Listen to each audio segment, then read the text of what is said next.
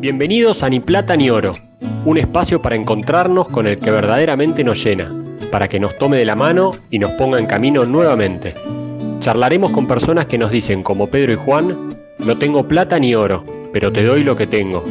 En el nombre de Jesucristo de Nazaret, levántate y camina.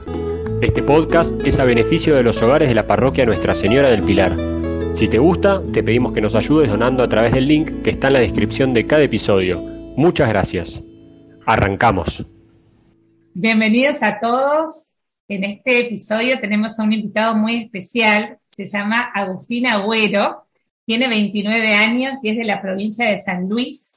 Y actualmente vive en la comunidad del Cenáculo, en Pilar. Hola Agustín, bienvenido. Buen día, gracias por la invitación. Gracias a vos. ¿Querés contarnos un poco de tu historia? Yo crecí con mi madre y con mis tres hermanas, eh, a mi padre no lo conocí, conocí a él recién cuando cumplí los 18 años porque yo mismo me puse en, campaña de buscarlo. Mi familia, una familia humilde, mi mamá trabajadora, hizo siempre todo para, para poder brindarnos lo mejor, para poder brindarnos educación de chico, no sé si por las malas juntas, sino por buscar respuestas en personas que quizá tenían las mismas heridas o encontraban la solución de la misma manera, me fui metiendo en el mundo del mal, en el mundo de las adicciones. Al principio por diversión, por integrarme a ese grupo de chicos que me hacían pasar un buen momento y me sacaban de esa, de esa realidad en la que yo vivía, que me costaba enfrentar. Y mientras más grande me fui haciendo, más grande fue la mentira en la que yo vivía, fueron más grandes los problemas en los que me metía. Mi vida giraba en torno a, esa vida de placeres, de, conseguir las cosas fácil, de no ganarme las cosas como mi madre siempre me lo intentó transmitir. Y nada, hasta que toqué fondo, ¿no? Pienso, que el motivo principal por el que yo llegué a Comunidad Cenáculo fue por eso, ¿no? Porque mi vida no tenía sentido, perdí todos mis valores, no tenía dignidad, no tenía amor propio. Entonces conocí una chica que ella se incomodó por mí, me intentó ayudar y me hizo conocer a una monjita que ella me presentó a la comunidad y después de un tiempo de coloquios, que son entrevistas que uno hace para poder ingresar a la comunidad, ingresé a la comunidad, ¿no? Pienso que empecé a consumir droga desde pequeño, no tengo así una edad justa, pero pienso que mm. fue entre los 13 y 14 años. ¿Y esto qué, a qué edad era que entraste a, la comunidad? Yo entré a los 23 años a la comunidad. Y cuando decís que vivías en, en una mentira o que nada tenía sentido, ¿vos lo veías a eso? Llévanos un poco a, a ese momento. Y sabés que cuando yo conocí la mentira desde pequeño, que me di cuenta que que mentía una profesora y, y eso me hizo, como decirlo, escapar de, la, de esa consecuencia que uno tiene cuando uno erra, ¿no? Ahí yo empecé a agarrar el gustito y mientras más grande fui, más grande fue la mentira, ¿no? Y al final se hizo una bola que yo me terminaba creyendo mis propias mentiras, no podía ser verdadero con nadie, conseguía las cosas que yo quería y no me importaba lo que tuviese que hacer, lo que tuviese que hablar o las consecuencias que podía llegar a tener mis, mis acciones, ¿no? Llegué a estar preso, eh, a punto de perder mi libertad, preso en comisaría, ¿no? Pienso que no, gracias a Dios nunca estuve en un penal, pero estuve en comisarías con abogados y toda una situación difícil, fea para mí, para mi familia. Entonces, con el pasar de los años, tuve que que tocar fondo para darme cuenta que necesitaba ayuda, ¿no? Claro, ese tocar fondo que decís vos, ¿fue en el momento que estuviste preso o qué fue lo que dijiste de tocando fondo de acá tengo que salir, ¿no? Sí, pienso que no, no tanto eso de, casi caer preso, porque eso en la vida que le llevaba no, no me daba miedo, ¿no? ni siquiera el, el, perder mi vida, sino que me hizo tocar fondo cuando me sentí solo, ¿no? cuando me di cuenta que estaba solo, situación de calle, mi familia me cerró las puertas, nadie confiaba en mí. Sí tenía amigos, pero eran amigos del momento. Y cuando estábamos en ese periodo de, fiesta y de cosas, hacer cosas que nos gustan, eran mis amigos, pero después cuando cada uno se iba yo terminaba solo y me daba cuenta que, al final todas las personas se alejaban de mí, ¿no? Entonces ahí fue cuando toqué fondo y, y decidí pedir ayuda, ¿no? y ahí está esta novia que presenta a una monjita. Sí. ¿Por qué esta chica te, te la presentó? O sea, vos le contaste, te abriste a ella, ¿cómo? Y ella, ella se dio cuenta, ella sufría conmigo, ¿no? Lo que yo vivía, ella era herida por mi culpa, si bien no la herida físicamente, pero al hacerme daño a mí, con las mentiras, con la vida que yo llevaba, terminaba lastimando a ella y ella, que me quería bien, intentó un montón de maneras de, de ayudarme, ¿no? Llevándome a psiquiatras, psicólogos, y al final conoció a esta monjita, la monjita le compartió la comunidad y ella me terminó presentando la comunidad a mí, ¿no? Y ahí vos estabas dispuesto a probar esto, ¿no? Que te rescatara. Sí, sí, al principio era un poco como para que parara un poco, ¿cómo decirlo? La bronca, ¿no? Esa, ese periodo de malestar que vivía, como para recuperar un poco la confianza, que mi familia confiara en mí, pero no era así un, eh, algo como que sí así, sí quiero cambiar 100% de vida, ¿no? Era algo más siempre en la mentira, en la manipulación, ¿no? Pero Después, cuando llegué a comunidad, cambió mi forma de pensar, ¿no? ¿Qué encontraste la comunidad del cenáculo? Y acá en comunidad encontré el verdadero amor, la verdadera amistad, ¿no? Que al principio me costó entender el por qué.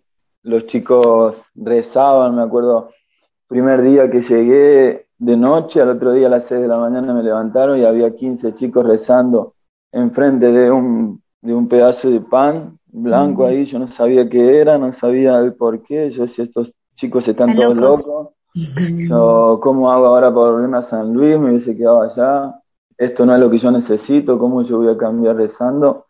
Pero con el pasar del tiempo me fui dando cuenta, ¿no? Que, que Jesús me, siempre pensó en mí, ¿no? Jesús siempre me tuvo ahí en cuenta, nunca me dejó solo. Pasé muchas situaciones difíciles, como te decía, siempre al borde de la muerte, tuve accidentes, terminé internado con la mitad de la cara la tengo hecha de platino. ¿Qué te pasó? Nada, en una pelea me agarraron entre tres chicos y me pegaron y en una de esas me pegaron con un caño de gas y me quebraron mandíbula, pómulo y quedé inconsciente, casi pierdo. Eh, fue una situación difícil y quedé internado, pero eso no me hacía ni siquiera eso, me hacía acobardarme, ¿no? Pero después cuando llegué a comunidad y me di cuenta de que él siempre estuvo ahí, ¿no? Siempre tenía un propósito para mí que hoy en día lo puedo ver más en lo concreto con lo que hago, ¿no? Con lo que vivo. Yo soy consciente de que no se me puede aparecer a mí ni a ninguno de nosotros enfrente porque nuestro corazón no está preparado para verlo. No lo soportaríamos, pero se nos presenta, se me presenta a mí en el día a día con los chicos con los que vivo, con los amigos de casa, con estos situaciones que él me pone para hacer luz, para hacer testimonio de lo que él hizo en mi vida, ¿no? De su misericordia, de su amor. Pero es un camino. Al principio, no, el primer año de comunidad no se lo deseo a nadie. De verdad que fue muy difícil para mí. Agustín, mucha gente quizás no sabe lo que mm. es la comunidad del cenáculo. Pero y antes de que nos empieces a contar un poco qué es, ¿no? Esto, te preguntarte, ¿vos trataste de salir solo antes? O sea, ¿quisiste en algún momento salir y te diste cuenta no puedo salir? ¿Intentaste? Intenté no una vez, miles de veces solo. Intenté en mil maneras.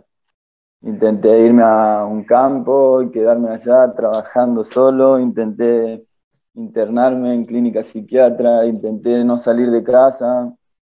Tomar medicamentos recetados por, por psiquiatras, por psicólogos para bajar la ansiedad, para para una cosa, la otra, pero al final nunca pude, ¿no? Porque al final eso no trabajaba con mis heridas, ¿no? Eso no me mm. sanaba las heridas. Una de las cosas, ¿no? De que me hacían vivir mucha bronca, mucha impotencia dentro mío. Me dolía mucho, no sé, que iba a la cancha de fútbol y a mí me llevaba mi mamá a jugar a la pelota y yo veía a los otros chicos, lo llevaba el padre y yo no tenía esa posibilidad. Yo tenía que buscar los consejos en personas más grandes que yo, pero que no eran mi padre, ¿no? Eran chicos que, que quizás no era que me querían mal, pero era la única manera que ellos tenían de ayudarme, era eso, entonces yo no crecí con esa figura paterna, ¿no? Mi, mi, madre fue mi padre y mi madre a la vez, y hay temas que no se hablan, o es más difícil hablarlo con una mamá que hablarlo con un papá, entonces pienso que, que eso fue uno de los motivos, pero después con el caminar me fui dando cuenta que no, que, que yo tengo que ser agradecido por todo lo que tengo, por todo lo que Dios hizo y hace y va a seguir haciendo en mi vida, ¿no? Agustín, yo te cuento cómo yo conocí la, la comunidad del Cenáculo. Una vez fui a Meyugore mm. y alguien nos dijo, tienen que venir a este lugar y yo no sabía ni a dónde estaba yendo, tocaron la puerta y era la comunidad del cenáculo. Y salió un chico como vos y nos empezó a contar su historia, ¿no? Su testimonio.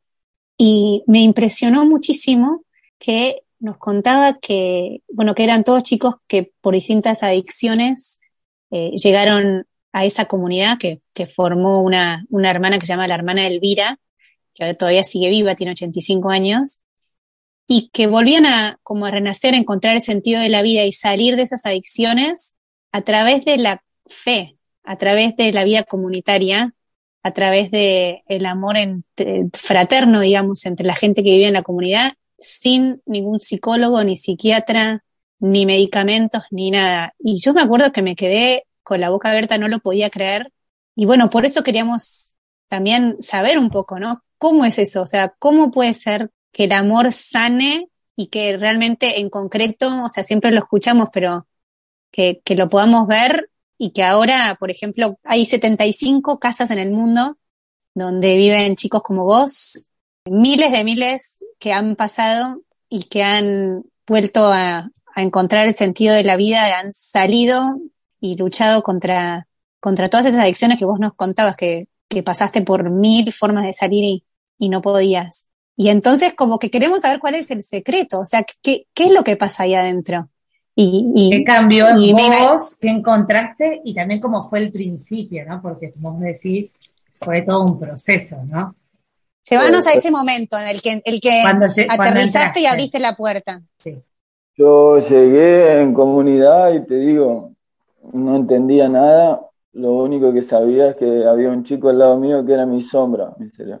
Mm. Yo iba al baño, salía del baño, él estaba parado en la puerta. Yo dormía arriba, él dormía en la cucheta, él dormía abajo. Íbamos a comer y él se sentaba al lado mío. Si yo no comía la, la comida, él comía por mí. Jugamos al fútbol. ¿Cómo que comía por vos? En mi equipo. Claro, porque nosotros al, vivir de la providencia nosotros no tiramos nada. No que sobra ah. comida en el plato, nosotros la tiramos. Al principio es normal que un chico cuando entra viene con el estómago cerrado, ¿no? Porque no, afuera no comíamos nada. Entonces, y acá se come bien, ya un super plato de fideo y es imposible terminarlo al principio. Y este chico se lo terminaba por mí. Son pequeños gestos de amor que mi ángel custodio, que se le dice así acá, él tenía para conmigo, ¿no? Por ahí a mí me costaba ordenar mi cama, yo era una persona desordenada.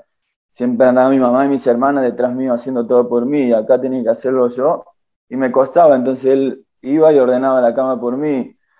Eh, a mí me costaba hasta llevarle la ropa a la lavandería a mi madre para que me la lave en la lavadora. Acá yo tenía no solo que lavármela yo, sino que no era en la lavadora, era a mano.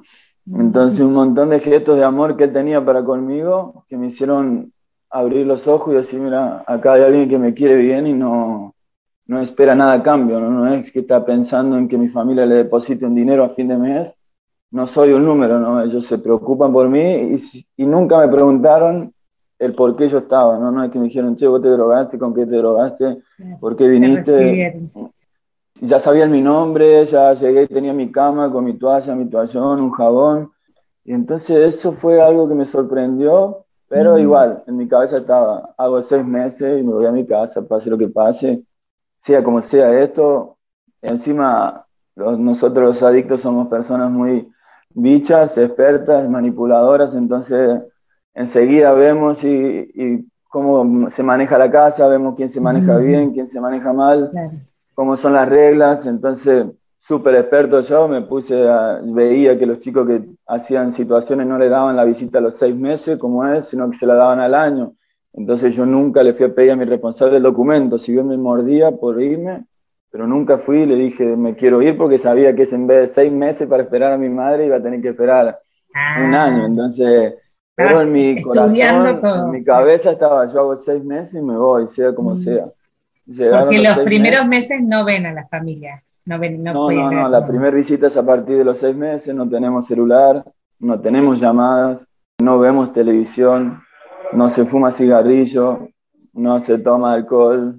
Es una vida complicada, dura, difícil al principio, ¿no? Después uno se enamora. Pero... Y ese salir de la, de la tecnología, eh, no tener celular, no tener televisión tampoco, ¿no? ¿Dijiste? Pues, sí, no, no vemos No, televisión, nada. vemos una película cada 15 días.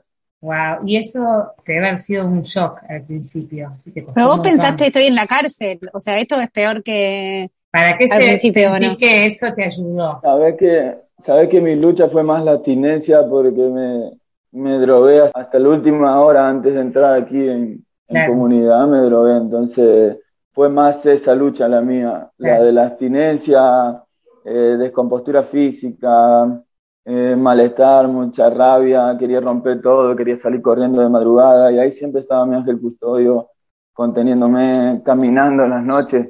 Eh, yo entré en mayo, un frío, y él caminaba conmigo en la madrugada, me sacaba a caminar, a correr para descargar lo que yo vivía, pero no fue tanto porque te, se habrán dado cuenta que con la tecnología soy malísimo. Nunca fui apegado a, a Claro. los celulares, a la televisión y esas cosas, No. de verdad no me costó. Hay muchos chicos que sí, pero a mí no, de verdad ese fue, no, no lo sentí tanto. Eh, por Qué ahí sí fuerte que ese testimonio del me ángel. cortaban esa libertad de ver un partido de fútbol, que me gusta, eso sí, por Claro. ejemplo, de mi equipo, eso sí lo sentía, ¿no? Porque decía, ¿qué tiene que ver mi, mi equipo con, con dejar la droga? Pero después me fui dando cuenta que todo tiene un sentido, ¿no? Que uno erró y tiene consecuencias los errores de cada persona, entonces, O para sea, cambiar es un proceso. O sea que el- este encuentro con Jesús, que vos decís que te cambió la vida y te sanó, por ahí podríamos decir que empezó con el testimonio, entre otras cosas, pero muy fuerte con el testimonio de este ángel, ¿no? De este, Sí. de esta Este persona chico, de amor sí, que- incondicional que te acompañaba sin pedir nada a cambio. pienso que fue el primer contacto directo, hoy lo veo como con Jesús, ¿no? Que fue ese chico que, que dejaba sus problemas, su lucha de lado, porque seguramente él las tenía, por enfocarse en mí, por dar todo para mí.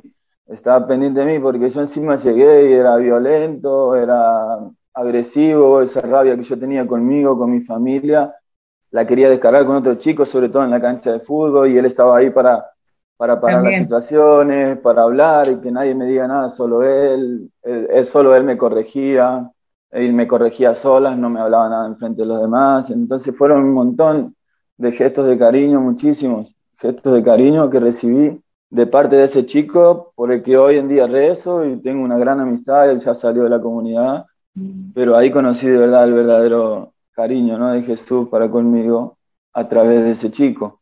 Y después infinitos, infinitos eh, cosas que me fueron haciendo abrir la, la cabeza y darme cuenta de que la droga pasa a segundo plano, que me tenía que encargar de mis actitudes porque era mentiroso, porque era manipulador, soy todavía, lucho, es una lucha constante que yo tengo, no es que soy perfecto porque tengo seis años aquí, pero ahora aprendí a manejarme, aprendí a controlar esa impulsividad, aprendí a darme cuenta cuando erro y ser verdadero, ir y reconocerlo y aceptar las consecuencias. Hoy en día erro y vengo y le digo a Teo, Teo, erré, hice esto y bueno, ahí sí tengo que tomar una renuncia o recibir un reto, escucharlo hablar en voz alta para mí, lo escucho y ya está, pero no escapo, no tapo más esas cosas. Claro. Teo es el responsable de la, de la comunidad en, en Pilar, ¿no? Que Sí, Teo es el responsable y yo estoy ahora como de segundo responsable junto con él y es una cadena. También tenemos a Padre Eugenio, que es el responsable de todos nosotros, que es un Mm. sacerdote que es responsable de toda Sudamérica, entonces es una cadena. Contanos cómo es un día en el cenáculo.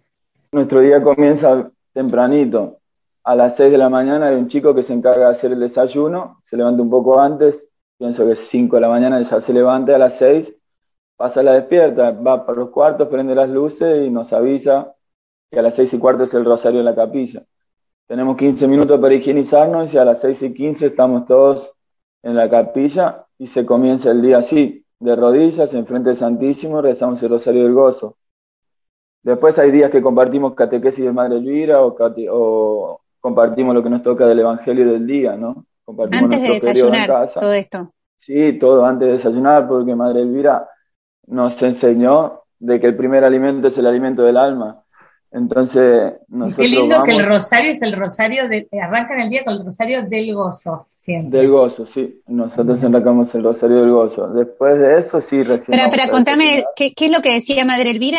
El primer alimento es el alimento del alma. Entonces nosotros lo primero que hacemos es ir y ponernos enfrente de Jesús para después hacer nuestras responsabilidades, después tomar el desayuno y hacer nuestras cosas, pero primero tenemos que ir ahí, arrodillarnos enfrente de Él y agradecer por nuestro día, por el de nuestras familias, pedir por nuestras familias, por el de los chicos que están afuera, divirtiéndose de la manera equivocada. Entonces, lo primero, primero que hacemos es ir a la capilla, después viene el resto del día.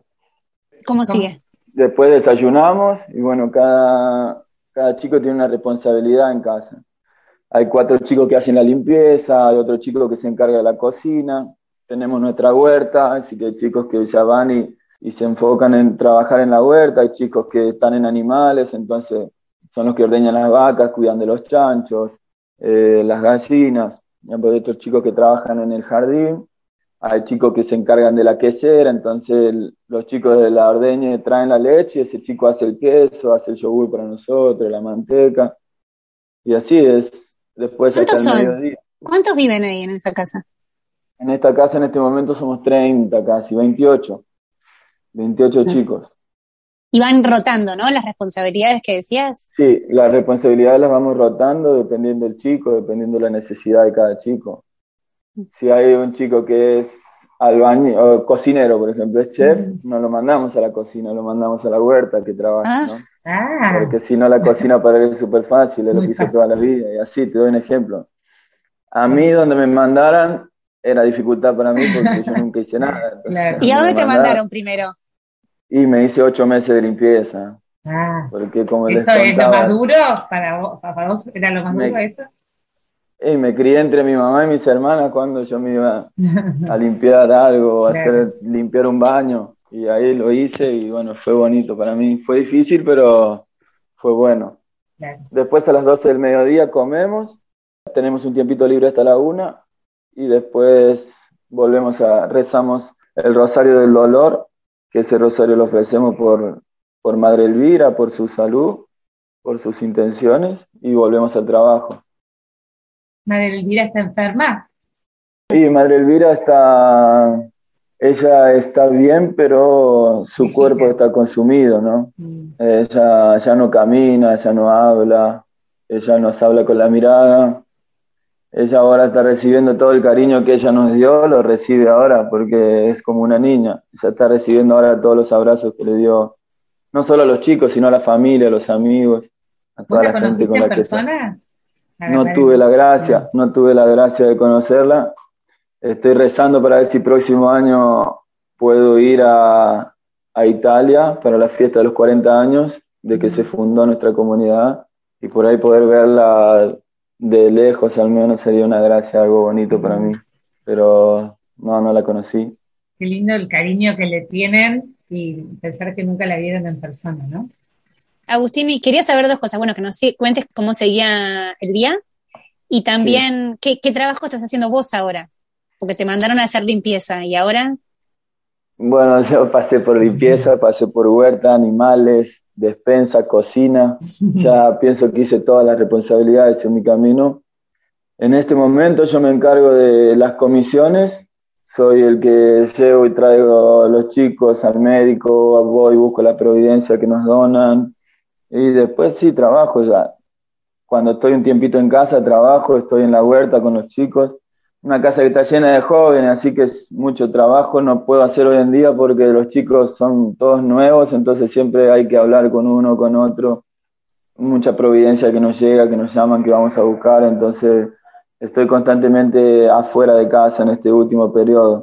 Me parece que ya, vos contabas que tu ángel ya se había ido de la casa, ¿no? Me parece que vos ya podrías haberte ido de la casa y decidiste quedarte, ¿cómo, cómo es eso?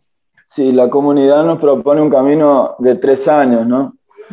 Es un camino, nuestra comunidad es a puertas abiertas. El chico que quiere viene acá a la oficina, habla con nosotros, nos pide el documento y se va. Se va. Pero la comunidad nos propone un camino de tres años, que es lo que Madre Elvira nos propuso, ¿no? El primer año es para sanar el físico, ¿no? Para recuperar la fuerza física. El segundo año para un poco ya empezar a sanar las heridas, ¿no? Porque ya te empezás a encontrar con la oración, empezás a elegir la oración, no solo la oración que te propone la comunidad, que son tres rosarios al día, la coronilla, sino vos elegir un momento para ir a solas con Jesús y ahí te das cuenta las cosas que tenés que sanar, las, también las que tenés que cambiar. Entonces, y el tercer año es para donarte, para que ya tenés un periodo para empezar a ser responsable de la huerta o de animales, empezar a ser ángel custodios a los chicos que entran.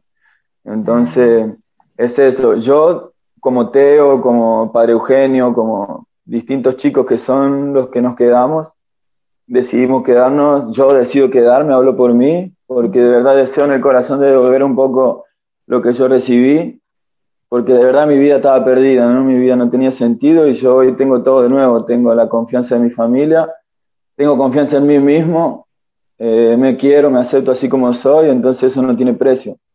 Entonces por eso es que yo decido quedarme y también porque necesito todavía seguir caminando, seguir cambiando un montón de, de actitudes que tengo que cambiar y seguir sanando heridas que por ahí todavía no las encuentro, no me doy cuenta que las tengo y sin embargo están. Entonces por eso es que yo decido quedarme un tiempo más en comunidad. ¿Sentís que Dios te está pidiendo esa, esa misión ahora? Sí, me siento de verdad un afortunado de que Dios me tenga en cuenta y de que me ponga este deseo lindo en el corazón de seguir. De verdad, les contaba que venía de, de Brasil de verdad, yo les cuento, mi hermana tiene su hija y a mí no me prestaba, a mi sobrina no me la dejaba ni que me la lleve a la plaza. Te doy un ejemplo así concreto. Y la comunidad, Dios a través de la comunidad me confió una misión inmensa que es ir y cuidar de niños, que tenemos misiones para niños. Tenemos en África, en Brasil, en Perú y en México. Y a mí me tocó ir a la Bahía y cuidar de chicos o que son huérfanos, que son adoptados, que son los padres con adicciones o presos, entonces los chicos van ahí y Dios me confió esa responsabilidad inmensa que es ir a cuidar de eso. Yo vivía en una casa con nueve niños de 5 a 12 años y, y tenía que ser papá, tenía que ser amigo, tenía que trabajar con ellos, tenía que ayudarlos en la tarea de la escuela, tenía que cocinarles. Y, y, de verdad fue una experiencia hermosa, la experiencia más fuerte y bonita de mi vida y de verdad soy agradecido. Entonces, ¿cómo yo voy a volver a vivir eso y me lo voy a llevar para mí? Sino que vengo y lo transmito, estoy con los chicos acá y les cuento que la comunidad es inmensa, de que, de que hay muchísimas oportunidades, sino que hay que entregarse, hay que darse ese tiempo para poder vivirlas, ¿no? Leía que uno de los pilares de, la comunidad de cenáculo es la amistad, ¿no? la, la amistad verdadera, el compartir estuviste hablando, ¿no? De este ángel custodio, pero también el de aprender, o sea, que todos los que vienen vienen con la necesidad de ser amados, se sienten solos, desesperados, abandonados, no queridos, y que después aprenden a querer, a proteger, o sea, reciben todo eso y después como que el proceso de sanar es aprender a, amar, a preocuparse por el otro, a proteger, a, ¿no? un poco a, a, eso que a ustedes les faltaba como que se sienten curados realmente cuando lo aprendes, no solo lo recibís, sino que lo das. ¿Es un poco así?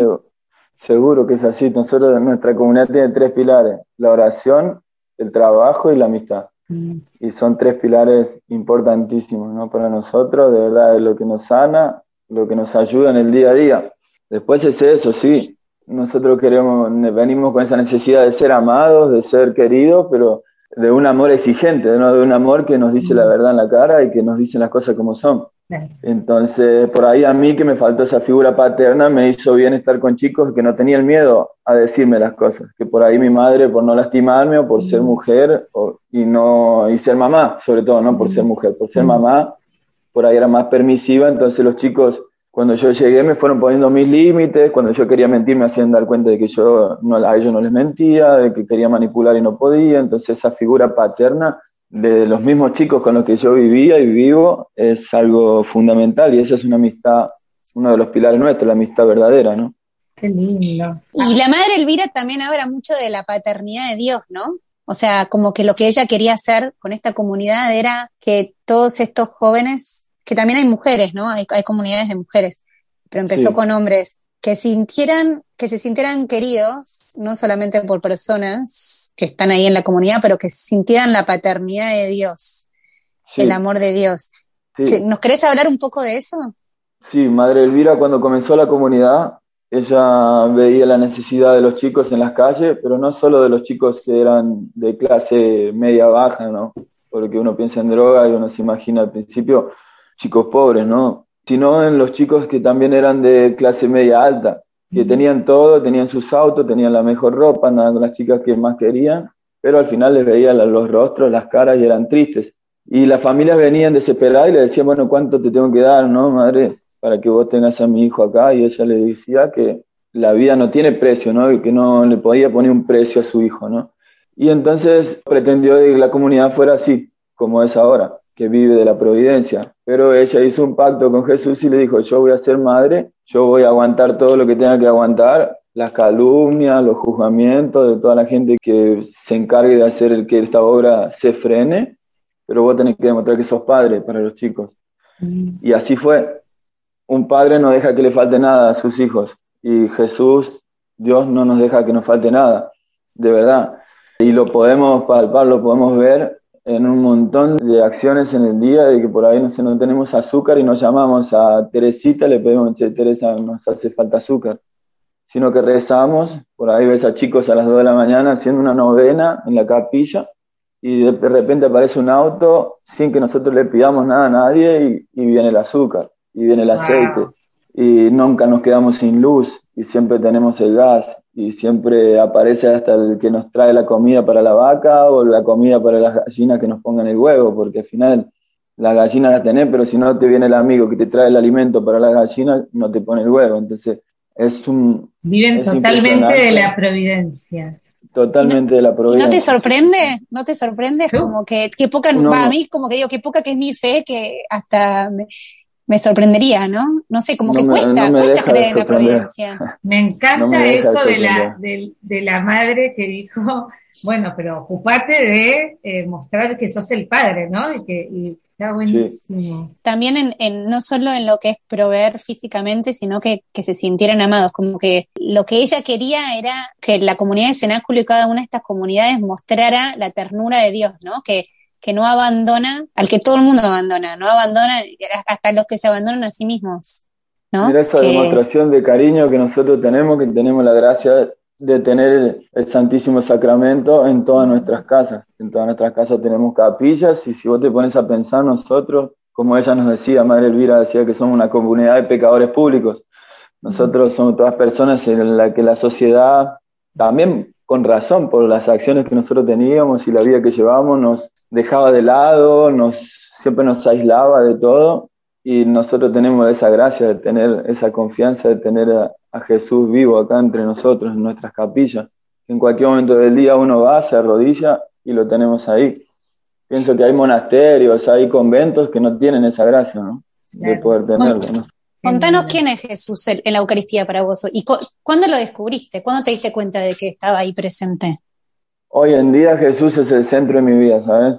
Yo no puedo hacer nada si no pongo a Jesús en el centro, si no dejo que Él vaya al frente de todo.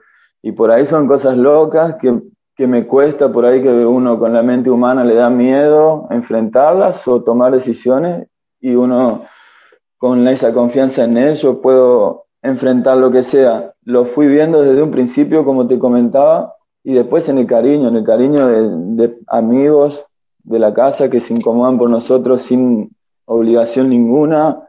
Hoy en día, si yo no me tomo una horita, media horita antes de la despierta de los chicos a las seis, yo siempre busco mi manera de hacer mi adoración personal. Yo en el día lo noto, ¿sabes? Lo noto, me noto pesado, me noto que me cuesta ser verdadero, me encierro en mis pensamientos y no comparto con los demás. Entonces eso es Jesús en mi vida. Yo tengo una relación de amistad con él, ¿sabes? Yo con él puedo ir y contarle a un amigo todo lo que yo vivo, pero no sé si me va a comprender como él me comprende, porque él, ve más allá, ¿me entiendes? Él ve mi corazón, no ve tanto mis acciones, él ve mi corazón, entonces él es mi amigo y yo sí tengo mis deseos, seguro de formar mi familia, tener un trabajo, de volver a emprender mi vida, pero sé que a su tiempo y sé que Él hoy me pide esto y voy sin miedo al frente con lo que me toca hacer.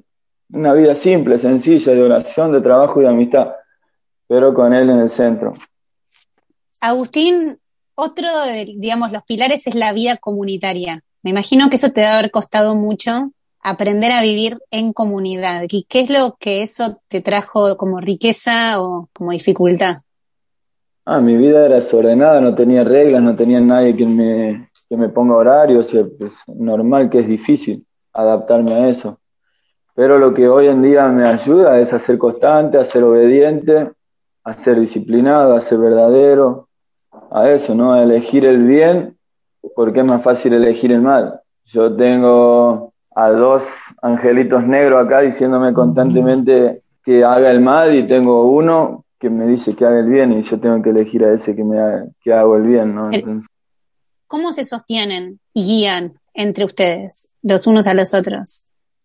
Eh, porque desde que entras sabes que no hay ninguno que, que no haya pasado por lo que vos pasaste. Entonces te comprende, sabe lo que estás sufriendo, sabe de dónde venís y sabe el por qué vos hacías las cosas, ¿no? Yo no tengo, no me permitiría nunca hablar mal de un psiquiatra y de un psicólogo, pero nunca me sentí comprendido como me sentí acá, porque ninguno de los chicos que está acá pienso que estudió para estar acá. Se fue haciendo así por lo que sufrió, por sus heridas, por lo que le tocó vivir. Eso fue lo que a mí me, me incentivó a quedarme después con el tiempo. Y vos hablaste eso, ¿no? De los psiquiatras y, y muchas de las, o que en algún momento la calumniaran a, la madre Elvira, que le decían, vos querés salvar a, a, la gente con adicciones con una Ave María. Y sin embargo, ¿cuántos se han salvado, no? A través de la oración, la amistad. Me impresionó mucho la frase que dice ella, ninguna pastilla da la alegría de vivir ni el sentido de la vida. Mm. Eso quería preguntarte, ¿no? O sea, ¿qué quiere decir la resurrección para vos? Porque un poco el, camino que hacen ustedes es un camino de, de resurrección. ¿Qué es la resurrección para vos? Mi vida es una resurrección, ¿no? Yo veo a Jesús resucitado en mi vida. Yo estaba muerto, de verdad. Mi vida no tenía sentido. A mí me encantaría poder expresarte con palabras para que pudieran entender lo que, lo que yo les quiero transmitir, pero de verdad. Y yo hoy en día tengo vida, hoy en día soy feliz con la vida que llevo, soy feliz y valoro las pequeñas cosas y todo eso me lo dio Dios a través de la comunidad. Valoro una pizza, valoro una película, valoro esto de poder tener la confianza de poder hablar con ustedes, valoro el abrazo, veo a mi familia cada cuatro meses, seis meses y valoro ese, ese encuentro, valoro me encargo de mirar a mi madre, verle esa luz en los ojos, a mis hermanas. En seis años he ido tres veces a mi casa y de verdad que son experiencias inexplicables. Ver a los chicos, ver el cambio, porque es fácil ver a los otros, no ver mi cambio. Pero para mí es más fácil ver a los chicos cuando llegan y verlos después de seis meses, verlos después de un año. Y eso es lo que me incentiva y me da ganas de seguir adelante. Eso es la resurrección para mí, de verdad. Y Agustín, ¿qué le dirías a, un chico que está con una adicción de drogas o de alcohol o que se siente que no tiene su vida sentido, eso que sentiste vos en algún momento? Es que es difícil, si estás en esa vida es difícil cuando uno te viene a hablar, ¿no?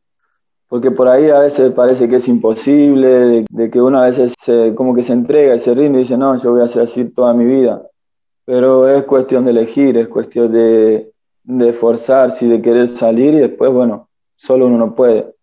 Jesús te tira la mano, pero está en vos y querés agarrársela y querés seguirlo y no soltársela más. Yo ahora elijo no soltársela más. Yo sé que si se la suelto me pierdo enseguida. Pero yo le diría de, que hay oportunidad para todos, ¿no? Si yo la tuve, si yo pude y puedo, porque otra persona no va a poder. No puede ser que una sustancia que no tiene ni cuerpo ni alma nos domine que sea más fuerte que vos, que sea más importante que tu familia, que tu madre, que tu esposa, que tu hija. Entonces, pienso de que se puede, pero siempre dejando que Jesús haga, ¿no? Abrirle el corazón y que haga. Y bueno, si hay alguna persona que está interesada en conocernos, ustedes tienen el contacto de Teo, si alguien se llega a comunicar, puede hacer los coloquios, las entrevistas con él es todo en privado, nadie se entera de lo que hablen con nosotros, es algo que lo guardamos para nosotros, no, ni siquiera con la familia de esos chicos nosotros hablamos. Por ahí yo hablo con los chicos, después viene la mamá, ¿y qué te dijo? Dice, mamá, yo no, estas cosas no te puedo hablar, son cosas que quedan entre yo y ese chico, entonces es eso. Quizás también hay alguien que nos está escuchando que le impresiona mucho lo que vos estás contando y hay cosas que le pueden servir para su vida, ¿no? Pero quizás no, no, no esté metido en el alcohol o, o en la droga. Pero quería preguntarte, me parece que también hay, hay otras cosas que nos esclavizan, ¿no? que también pueden aprender de vos, ¿no? Yo soy ejemplo de lo que no tienen que hacer, mi señora. Yo soy ejemplo de todo lo que no hay que hacer. Pero pienso que hay gente que no le encuentran sentido a su vida o corren mucho detrás del materialismo y dejan de lado los afectos, ¿no? He conocido muchas situaciones, eh, no sé, padres que se esfuerzan y se sacrifican para darle lo mejor a sus hijos, pero se enfocan tanto en querer darle lo mejor que dejan de lado lo más importante, que es por ahí ser amigo, que por ahí lo material es algo pasajero. Los teléfonos nuevos van a ir saliendo día a día, mes a mes salen teléfonos nuevos, pero al final eso no es que, te llena como persona o que te ayuda a ser mejor. Pienso que por ahí las personas hoy en día en el mundo son muy propensas a caer en eso, en el materialismo, en el encerrarse mucho en la tecnología, en el trabajo y dejan de lado el compartir, el vivir un almuerzo sin la televisión prendida, sin el teléfono en la mano y preocuparse por cómo le fue en la escuela, en el otro trabajo, en cómo está con la relación con sus amigos. Y pienso que si fuese así, sería un mundo mejor, más limpio, más... Reinaría más el amor, más la, la honestidad, pienso, ¿no? La amistad entre un padre y un hijo, una mamá y una hija. Pienso que eso sería lo que yo le puedo aconsejar desde mi pobreza, desde mi humildad, porque de verdad soy, como le digo, no soy ejemplo en nada, soy solamente una persona afortunada de que apareció la comunidad en mi vida, que Dios pensó en mí desde un principio para que yo pueda ser testimonio hoy de, de su misericordia, de su amor, ¿no? Rezan tres rosarios por día. ¿Qué lugar ocupa la Virgen María en la comunidad y en tu vida? ¿Quién es María para vos? Y María es ejemplo de madre, es mi ejemplo de coraje, de obediencia. Pienso en mi madre, como ella fue un seguro ejemplo para ella de que se quedó siempre al pie de la cruz y obedeció, ¿no? Obedeció y nunca reclamó la voluntad de Dios desde, el principio. Mm. Pienso que era muy chica cuando fue que se le apareció el ángel y imagínate en ese tiempo y ella con todo el miedo y con todo lo que implicaba para ella eso, ella dijo un sí, ¿no? Ella dijo su sí y me refleja Madre Elvira, porque ella seguro cuando sintió ese deseo en el corazón de querer ayudar a los chicos, seguro vino el miedo, pero ella dijo que sí. Mi madre dijo que sí a la vida cuando aparecí yo en su vida y dejó de lado un montón de cosas, entonces María para mí es eso, es un ejemplo de coraje, de obediencia, de amor y es nuestra intercesora. Pienso que Jesús no le puede decir que no nunca a su madre. Entonces todo lo que yo le pida a ella, ella me hace el favor de pedírselo y él a su tiempo, pero se lo termina cumpliendo, ¿no? Como hizo en las bodas de Caná cuando se acabó el vino y María fue y se lo pidió y él lo hizo solo por ella.